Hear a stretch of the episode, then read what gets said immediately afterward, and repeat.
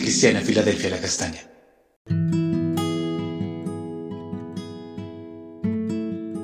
Amada Iglesia, bendiciones en este nuevo día. Continuamos con nuestro tiempo devocional y vamos a estar leyendo Daniel capítulo 3, versículos 14 al 18 que dicen así. Habló Nabucodonosor y les dijo, es verdad, Sadrach, Mesach y Abednego, que vosotros no honráis a mi Dios ni adoráis la estatua de oro que he levantado. Ahora pues, ¿estáis dispuestos para que al oír el son de la bocina, de la flauta, del tamboril, del arpa, del salterio, de la zampoña y de todo instrumento de música, os postréis y adoréis la estatua que he hecho?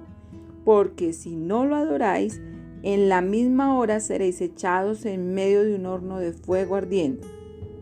¿Y qué Dios será aquel que os libre de mis manos? Sadrach, Mesad y Abednego respondieron al rey Nabucodonosor diciendo, No es necesario que te respondamos sobre este asunto. He aquí nuestro Dios a quien servimos puede librarnos del horno de fuego ardiendo y de tu mano, oh rey, nos librará. Y si no sepas, oh rey, que no serviremos a tus dioses, ni tampoco adoraremos la estatua que has levantado. Hoy estaremos hablando de adorar solo a Dios.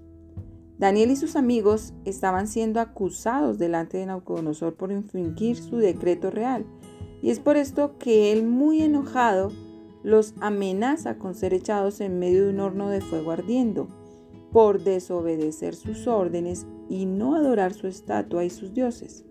Y les dice que si no lo hacen delante de él cuando suenen los instrumentos para dar la orden, ellos iban a morir. Y solamente un Dios podría librarlos de esto. Es por esto que ellos le responden que el Dios a quien ellos sirven los libraría del horno de fuego ardiendo y de la mano del rey. Pero por este motivo no servirían a sus dioses. Es posible que Daniel y sus amigos creyeran que morirían al ser llevados al horno de fuego ardiendo, pero esto no impedía que ellos tomaran la decisión de negar a Dios y postrarse ante otros dioses. Para ellos era clara la enseñanza dada por Dios respecto a la idolatría. En Levítico 26.1 dice, No os haréis ídolos, ni os levantaréis imagen tallada, ni pilares sagrados, ni pondréis en vuestra tierra piedra grabada para inclinaros ante ella, porque yo soy el Señor vuestro Dios. Y esto era lo que estaba ocurriendo. La imagen de Naucodonosor había sido levantada para establecerlo como un Dios, con su imagen tallada en ella, y ante esta piedra todo el pueblo se inclinaba. Por lo tanto, toda imagen que sea elaborada y tallada por el hombre se constituye en un ídolo porque es creación humana y no debemos postrarnos, inclinarnos ni rendir culto o adoración a ninguna estatua, solamente al verdadero Dios que se encuentra en los cielos. No necesitamos altares o imágenes para rendir culto porque Dios tiene su morada en los cielos. Y para entrar en su presencia lo podemos hacer en cualquier lugar Solamente con elevar una oración ante Él, Él nos escucha porque es un Dios vivo y real que está en todo lugar, que nos acompaña en cada momento. Y Éxodo capítulo 20 versos 3 al 6 dice, No tendrás otros dioses delante de mí, no te harás ídolo ni semejanza alguna de lo que está arriba en el cielo, ni abajo en la tierra, ni en las aguas debajo de la tierra no los adorarás, ni los servirás, porque yo el Señor tu Dios soy Dios celoso, que castigo la iniquidad de los padres sobre los hijos hasta la tercera y cuarta generación de los que me aborrecen, y muestro misericordia a millares a los que me aman y guardan mis mandamientos. El Señor es fiel a quien le ama. No podemos realizar ídolos ni semejanzas a lo que está puede estar en el cielo o en la tierra ni en las aguas. Cuando vemos esto entendemos que muchas culturas adoran al sol, la luna, las estrellas, forman con ellas imágenes, les dan nombres para adorarlas Otros adoran seres humanos como lo pedía Naucodonosor, también animales terrestres y acuáticos. Con ellos crean historias y leyendas que la gente cree y termina adorando.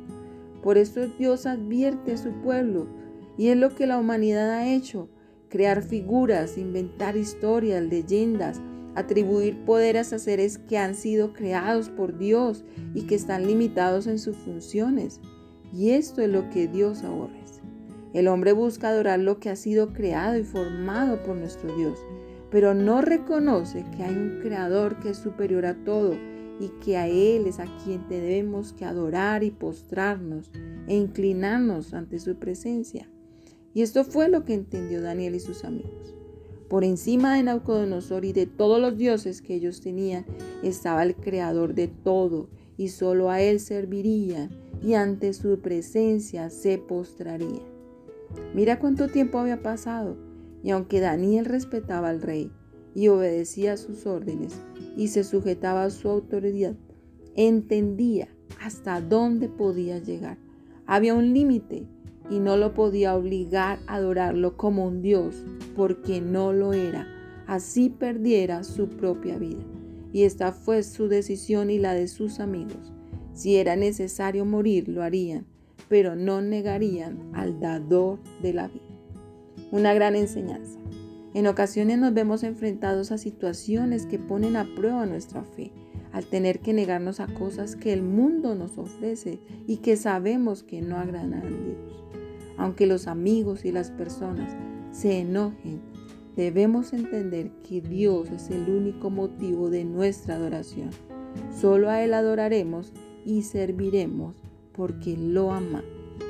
Que Dios nos ayude cada día a seguirle a Él y no dejar de servirle y adorarle. Vamos a orar. Padre, te damos gracias en el nombre de Jesús.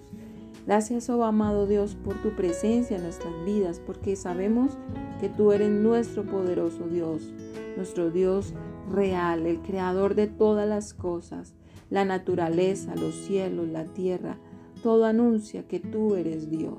Y por eso te amamos, te alabamos, te adoramos, rendimos nuestro corazón y nuestra vida ante tu presencia y nunca dejaremos de hacerlo.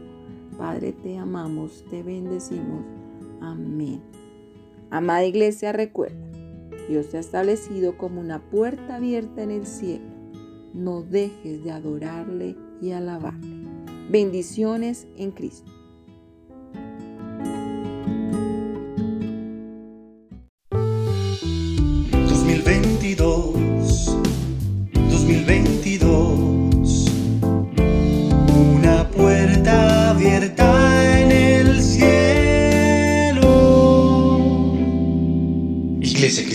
Cristiana Filadelfia La Castaña.